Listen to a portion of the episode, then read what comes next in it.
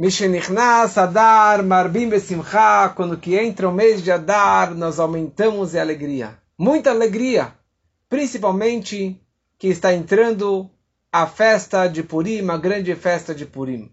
Aliás, não tem coincidência, hoje à noite é dia 7 de Adar, 7 de Adar é o dia do nascimento e do falecimento de Moshe Rabbeinu, de Moisés. Hoje é o grande dia de que Moshe nasceu no Egito e ele falece 120 anos depois na beira do Jordão. A data do nascimento do falecimento de Moshe Rabbeinu está totalmente ligada com a festa de Purim. Como já expliquei outras vezes, que no momento que o Haman ele fez aquele decreto de aniquilar os judeus, ou na verdade antes de fazer o decreto. O que incentivou ele a fazer o decreto foi o Pur, de Purim. Pur são os sorteios. O sorteio que ele fez para aniquilar o povo de Israel. Ele fez vários sorteios. Dia da semana, do mês, dia do ano e assim por diante, para saber qual era o dia que ele ia conseguir acabar com o povo de Israel. Então, quando que o, quando que o sorteio caiu no mês de Adar, ele falou: maravilha, Adar é quando que Moisés, o grande líder dos judeus, morreu. Isso com certeza é uma data de sorte e de sucesso para que eu possa realmente acabar com todo o povo de Israel. Só que ele desconhecia que nesse dia 7 de Adar, Moshe ele faleceu, mas 120 anos antes, Moshe Rabbeinu havia nascido. E o dia do nascimento dele é tão poderoso que consegue reverter, iluminar e trazer sorte e brachot para ele, porque o dia do nascimento de qualquer pessoa, a gente fala Mazal Tov, que o Mazal, o signo, o astro da pessoa está brilhando e iluminando, muito mais o Mazal de Moshe Rabbeinu, que ilumina nesse grande dia. A história de Purim eu já relatei no ano passado e no ano retrasado. Vocês podem entrar, no, principalmente no meu SoundCloud, SoundCloud, Rabino Elial, ali tem todas as histórias do começo quase até o fim da Megillat Esther. Então hoje eu não vou repetir todas essas histórias. No YouTube também tem, no Spotify também tem, mas não tem todas as histórias. No SoundCloud tem desde a primeira eh, da minha primeira gravação, desde o início de quem era o Mordecai, quem era a Esther, o Hashverosh e a Vashti e qual era o decreto e o que aconteceu e as crianças e todos os decretos, todas as histórias de Purim com todos os mínimos detalhes, quase todos os mínimos detalhes. Então hoje agora eu gostaria de pegar os detalhes e o final da Megillah que raramente as pessoas conseguem estudar porque a Megillah é tão longa, tão comprida que é difícil de você entender. Eu mesmo desconheço o finalzinho da leitura da Megillat Esther, do livro de Esther.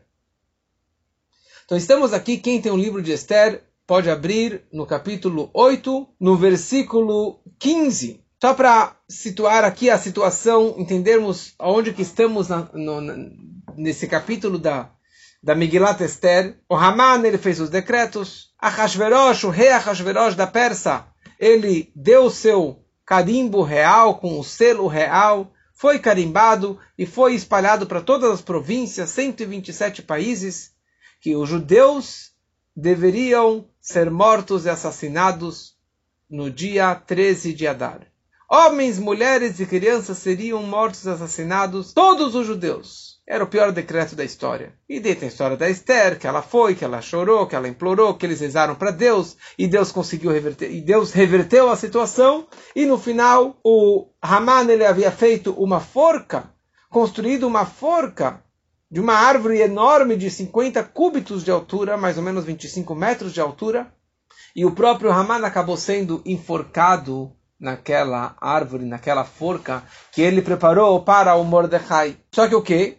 O decreto já havia sido carimbado, enviado para todo o mundo, para 127 províncias e para vários vilarejos, e o mundo inteiro era antissemita e odiavam o judeu, os judeus. Porque, como já falei outras vezes, o próprio rei Ahashverosh e, os, e o Haman, os dois eram grandes antissemitas. E o próprio Ahashverosh odiava os judeus mais do que o Haman. Então a Esther ela implorou para o rei para que anulasse aquele decreto contra os judeus. E o rei falou: a regra da Persa é que um decreto que foi carimbado, que foi assinado, não pode ser anulado. E ela chorou, implorou, e ele falou: a única coisa que eu posso fazer é mandar uma segunda carta, fazer um segundo decreto que desconsiderassem o primeiro e que os judeus eles tivessem, eles teriam o direito de se proteger o direito de atacar os seus inimigos e matar os seus inimigos. É isso que eu posso fazer, minha querida Esther, disse o Ahashverosh. E foi isso que foi feito.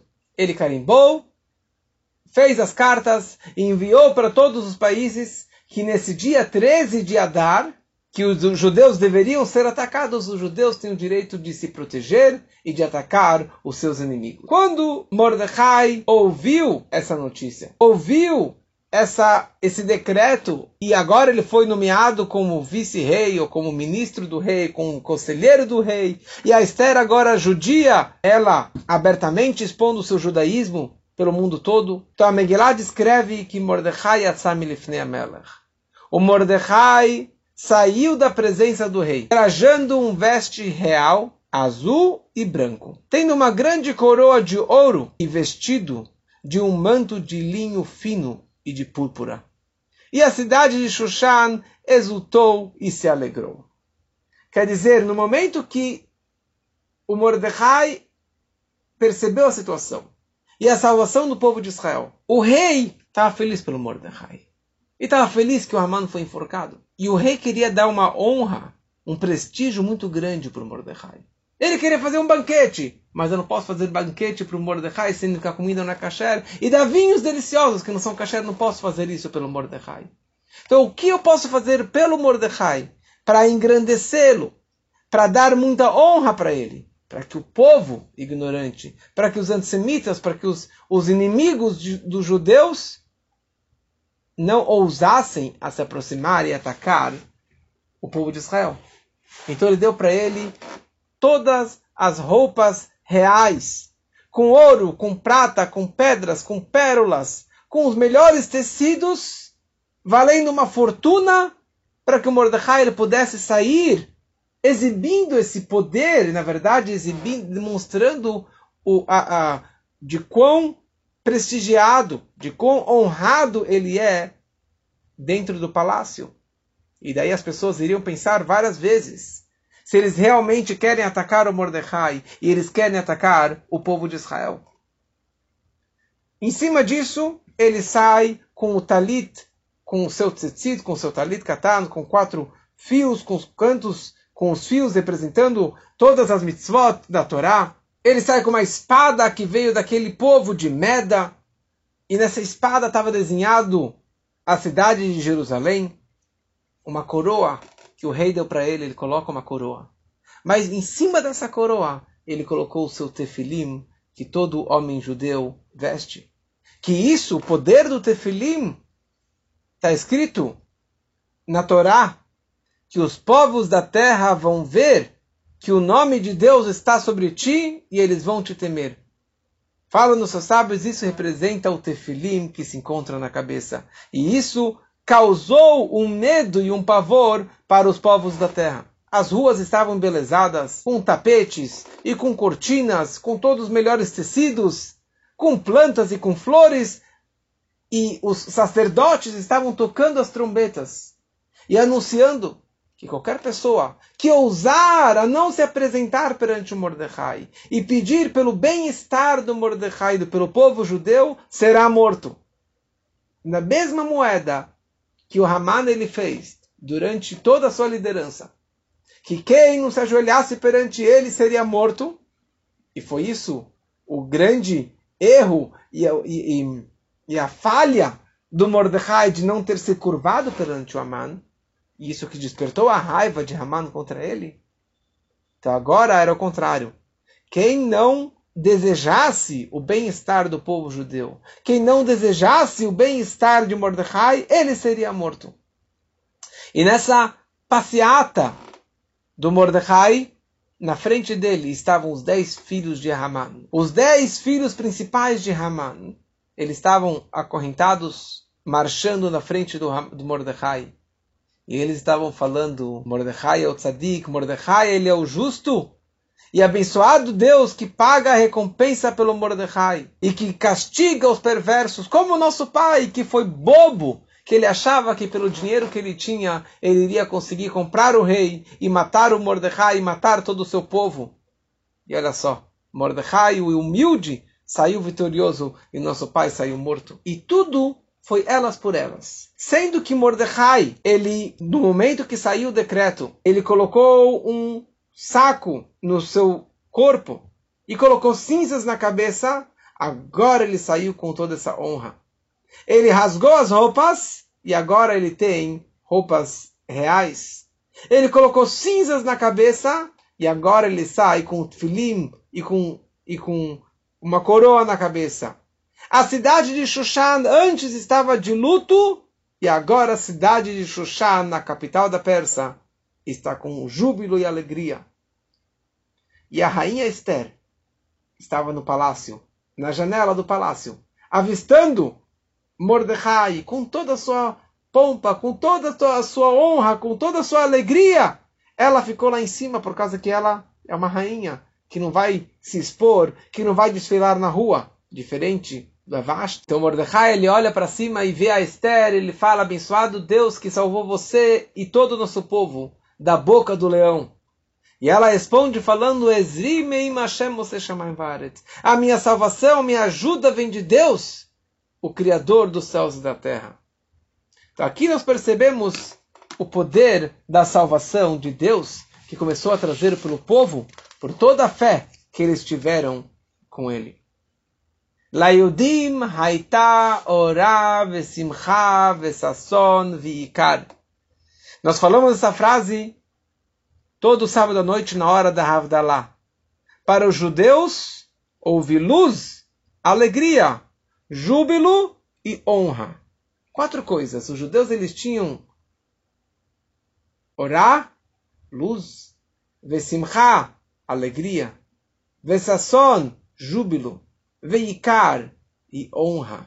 Essas quatro coisas que os judeus perderam durante todo o decreto do Haman, essas quatro coisas os judeus agora recuperaram e recuperaram de uma forma muito maior do que era até então.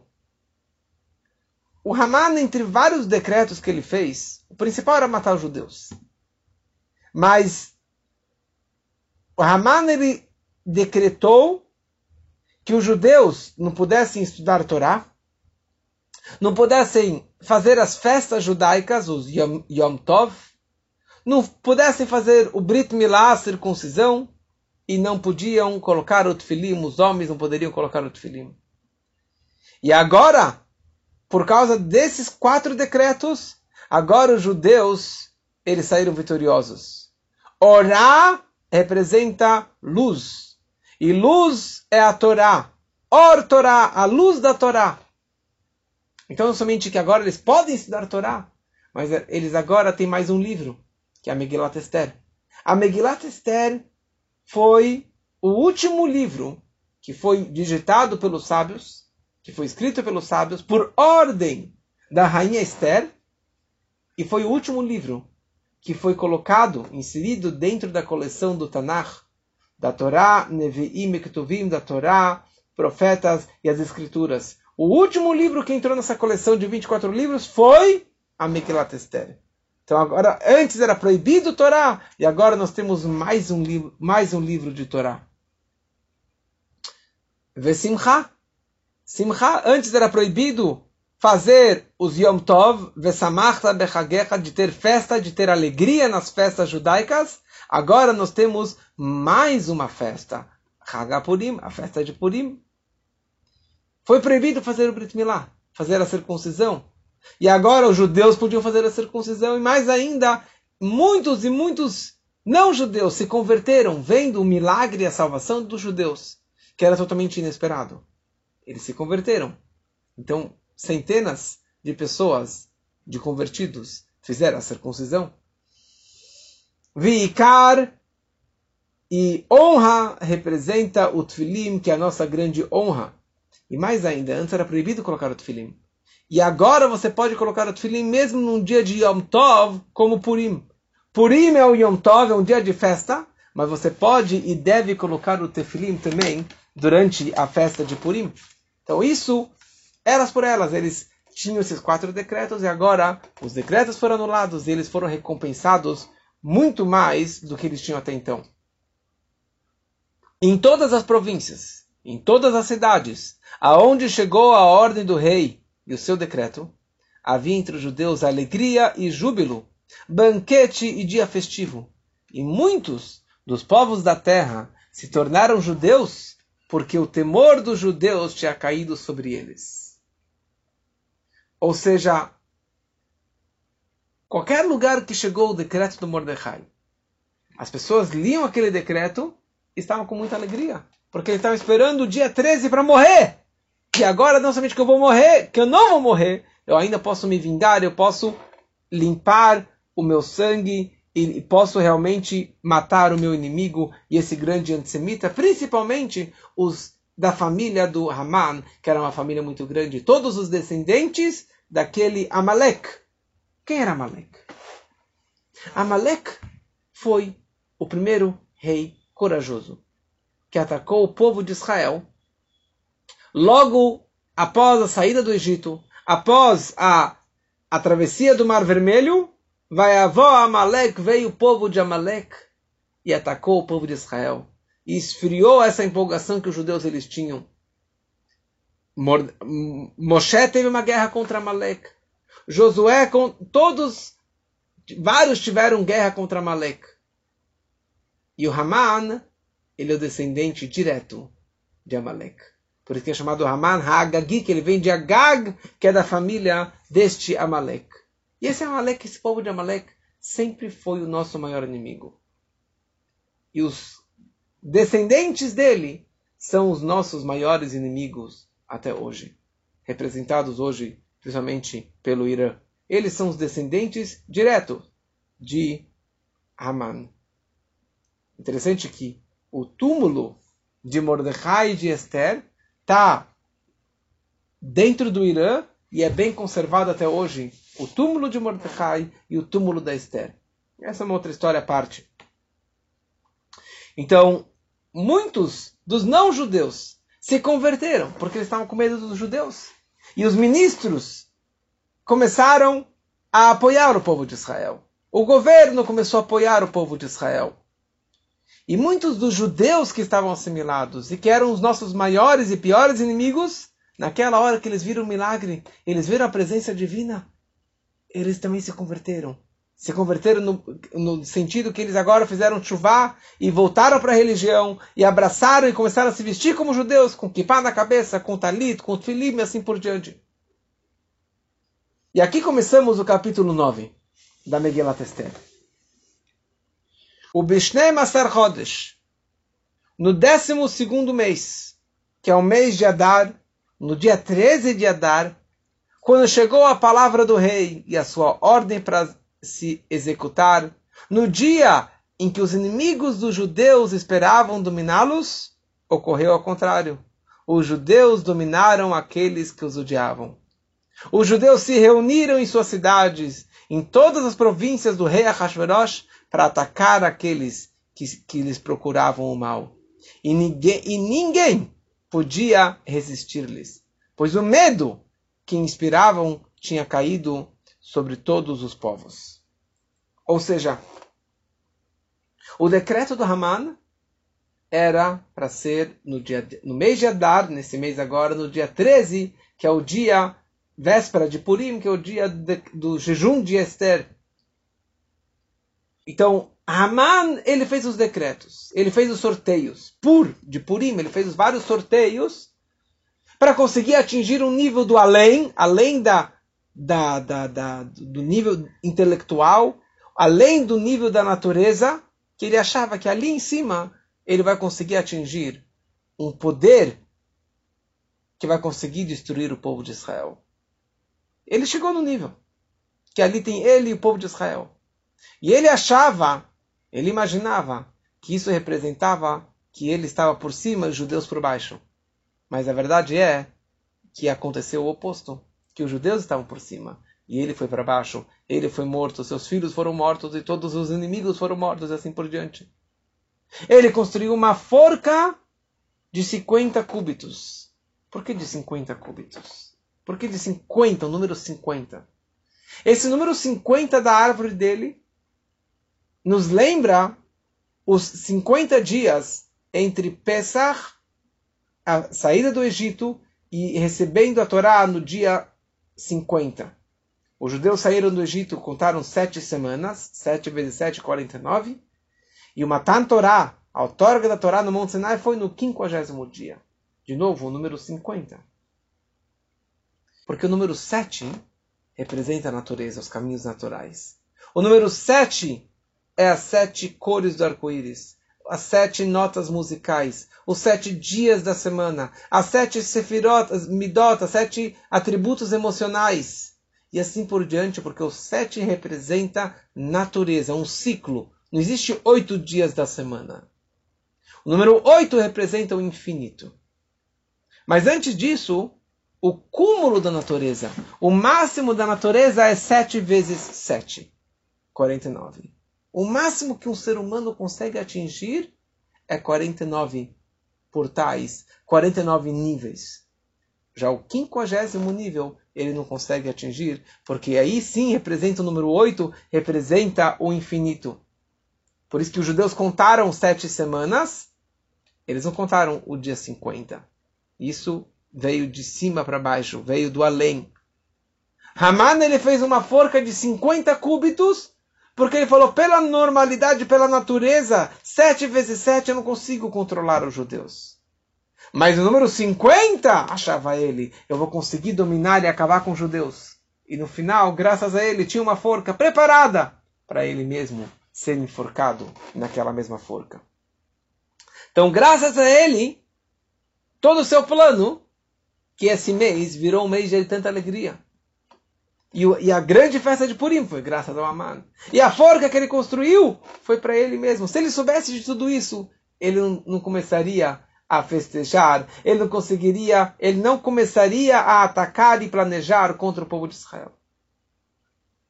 Então, no dia 13 de Adar, os judeus se juntaram, se armaram para guerrear e atacar os inimigos. Mas primeira coisa, eles foram para a sinagoga junto com Mordecai, e todos foram rezar para Deus. E mais interessante é que, apesar que eles estão indo para a guerra, eles não tomaram aquele café da manhã caprichado. Eles não comeram aquele almoço para ter força para guerrear, para correr. Eles sentaram em jejum. Eles ficaram em jejum, e assim que foram todas as nossas batalhas. A batalha de Moshe e de Yoshua contra Amalek, Moshe Yoshua e todo o povo estava jejuando, porque eles sabiam que essas guerras contra esses inimigos, e como já expliquei outras vezes, que toda a história de Purim, todo o decreto do Haman era uma razão espiritual, um decreto espiritual, porque Deus estava chateado com o povo.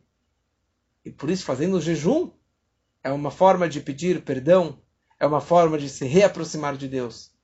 Então, naquele dia 13 de Adar, quando que os judeus estavam indo atacar os inimigos, eles estavam em jejum. E por essa razão que hoje nós fazemos o Tanit Esther. Não fazemos o Tanit Esther porque a Esther jejuou, porque ela foi para o rei em Pesach. Primeiro dia de Pesach, o segundo dia de Pesach. Nós fazemos o jejum porque o povo no dia 13 de Adar eles jejuaram neste dia. E por isso que eles saíram vitoriosos. E essa união do povo que trouxe essa força, a união do povo que trouxe a paz, a união do povo que trouxe essa salvação. Porque um dos argumentos que o Haman falou para Hashverosh, ele disse a seguinte frase: Yeshno am echad. Existe am echad, um povo, um povo único, um povo unido. E isso eu não suporto. Isso eu não aguento. Não tolero um povo unido como que é o povo de Israel. Você pode perceber que apesar que existem várias linhas e várias opiniões, mas quando tem uma dificuldade, principalmente na terra de Israel, Todo o povo está unido. Todo mundo está rezando, está mandando dinheiro, está mandando pessoas tá...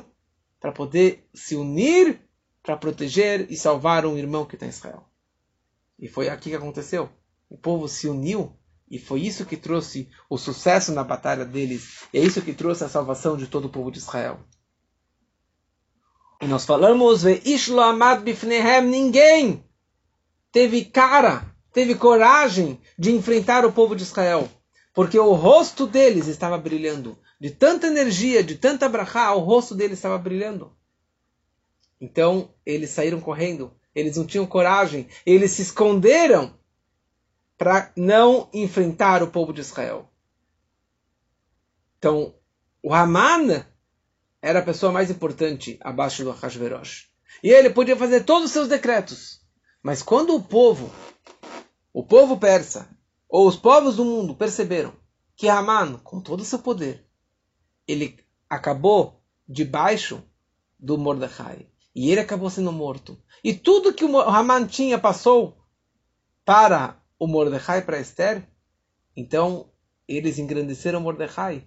Eles começaram a, a, a, a, dar muita honra e muito respeito e ter medo, medo do Mordecai. Então não foram muitos que realmente atacaram. Tiveram vários que atacaram, mas a grande maioria deu para trás. E o que aconteceu? Porque eles perceberam que Mordecai ele tinha aqui três papéis, que normalmente você tem um ministro para cada, para cada setor, dezenas de, de, de cargos. E aqui Mordecai, ele assumiu os três cargos mais, mais importantes. Ele era o ministro responsável pelo palácio, pela casa do rei. Ele era o ministro responsável por toda a cidade. Ele era o ministro e o general por todas as guerras e as batalhas contra os outros povoados. povoados. Então, aqui, realmente, Mordecai impôs muito respeito e muito medo pelas outras nações. E continua a Megillah dizendo: E os judeus feriram a espada a todos os seus inimigos, com matança, destruição, e eles fizeram dos seus inimigos como quiseram. Ou seja, o rei liberou a espada, o, o rei falou que os judeus podem se vingar, podem matar, podem atacar quem que eles quiserem. Ou, na verdade, todos os seus inimigos. E a questão é como que eu vou saber, como que eu vou descobrir quem é o meu inimigo? Então, a primeira coisa, eles calcularam o seguinte. Voltando lá para trás, como eu já gravei nas minhas aulas lá para trás, de novo, quem, gostar, quem quiser escutar o início da história de Purim, pode escutar as minhas gravações no YouTube, no Spotify ou no SoundCloud, no SoundCloud principalmente, que tem todas as aulas desde o início da história de Purim. Dez escribas escreveram um decreto anulando a permissão da reconstrução do segundo templo de Jerusalém. Só para entender um pouquinho essa situação, os judeus foram expulsos de Israel, o primeiro templo foi destruído, e os judeus, eles foram para a Babilônia. O primeiro templo foi destruído pelos babilônios, e os judeus, então, eles foram exilados para a Babilônia, que é lá perto da Pérsia, etc. Passando alguns anos, foi dado a permissão para que os judeus voltassem para Israel e que reconstruíssem o segundo templo. Dez escribas convenceram o rei de não permitir os judeus voltarem para Israel e não permitir e não permitir que os judeus é, reconstruíssem o segundo templo. Quem eram esses dez escribas? Eram os dez filhos de Haman. Amar no grande perverso, ele que tinha todo esse plano, ele que criou toda a, a, a para convencer o rei. Então os dez escribas eram os dez filhos de Amã. Então já estava claro que as primeiras dez pessoas que precisamos matar e atacar eram os dez filhos de, de Haman. E fora esses dez homens, centenas e milhares de pessoas, apesar do decreto do segundo decreto do, do, do rei, que os judeus poderiam se proteger e que os judeus poderiam atacar os seus inimigos, eles não se importaram do perigo e eles foram se vingar o sangue do Haman. Haman, o grande líder, o grande rei, foi morto. Não rei, o vice-rei, o conselheiro do rei, foi morto. Então vamos nos vingar daqueles que mataram o Haman. Obviamente, são judeus, vamos matar os judeus. Interessante que essa história se repete na história do nosso povo em inúmeras, inúmeras situações. Esse antissemitismo, essa raiva contra o judeu que não fez nada de errado.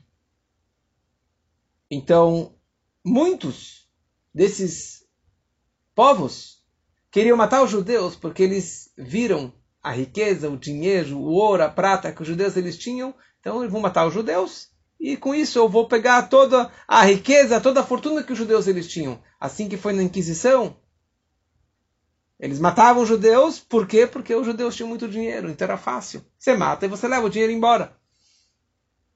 Então esses que vieram atacar os judeus, os judeus mataram eles e acabaram com eles. Mas ao invés dos judeus levarem o dinheiro embora, os judeus nem tocaram no dinheiro daqueles povos demonstrando que eles não estavam matando pela ganância para conseguir mais e mais dinheiro, mais e mais poder. Então tem vários tipos de mortes, de castigos, dependendo da pessoa. Mas os amalequitas, os descendentes de Amalek, que eram os familiares da, de Haman, esses aí realmente foram aniquilados. Eles foram mortos. Porque esses eram os nossos piores inimigos toda a família de Haman. E na cidade de Shushan, ou Shushan Habirá, na capital de Shushan, porque tem a Persa, e você tinha dois Shushan. Você tinha a parte interna, ou seja, a capital de Shushan, onde estava o palácio real, o palácio do, do Ahasverosh, e ali também morava Mordecai e, e, e os seus conhecidos. E depois a cidade grande era Shushan. Não Shushan a capital, e sim o próprio Shushan. Que ali estavam os outros povos e também é, o resto dos judeus. E ali estavam, moravam todos os apoiadores, os seguidores de Aman, como seus filhos, também moravam no Shushan. Então, os judeus ficaram com medo de se aglomerar, de, de se juntar na cidade de Shushan. Então eles foram na capital, perto do palácio, que aqui o rei acabou de nos proteger e de falar que nós podemos atacar. Então ali eles começaram atacando. Então no Beshushan Abirá os judeus conseguiram matar 500 pessoas. 500 pessoas que ainda tiveram a coragem, a ousadia de atacar os judeus. E os judeus foram lá e mataram eles. E junto com isso, a Sera de Benaman, os dez filhos de Aman, que vieram se vingar do sangue do pai, eles acabaram sendo mortos. Que na verdade aqui eram os dez, e esses dez, fora escribas, eles também eram generais. E cada um tinha 50 pessoas, 50 soldados ou seguidores debaixo deles. Então 10 vezes 5 eram 500 pessoas. É, é, é, que estavam 10 vezes 50, que estavam debaixo deles 500 pessoas. E foi muito fácil, mataram o general e com isso conseguiram matando também todos aqueles 500 homens que estavam debaixo. Só que no final, esses 10, eles também foram enforcados. Os 10 filhos de Amã, eles foram enforcados junto com o pai. Na mesma forca do pai, os 10 filhos de Amã, eles também foram enforcados. E se você lê, vê na Megilat Esther, em português ou em hebraico, na Megillah própria, você pode perceber que está descrito os dez nomes dos filhos de Amã, um em cima do outro. É uma, é uma, uma, está é, escrito de uma forma diferente. Tanto no português como no hebraico está descrito o nome de cada um, um em cima do outro, ao invés de de uma escrita normal da Magilat Esther. E assim que deve ser. Por quê? Porque eles foram enforcados na mesma forca que o Haman preparou para o Mordecai. E, e eles foram é, enforcados um em cima do outro. Um em cima do outro, com uma distância de 4 amot, 4 cúbitos, ou seja, 2 metros entre um e o outro. E dentro de 50 amot foram enforcados, fora o Haman, mais os seus 10 filhos também.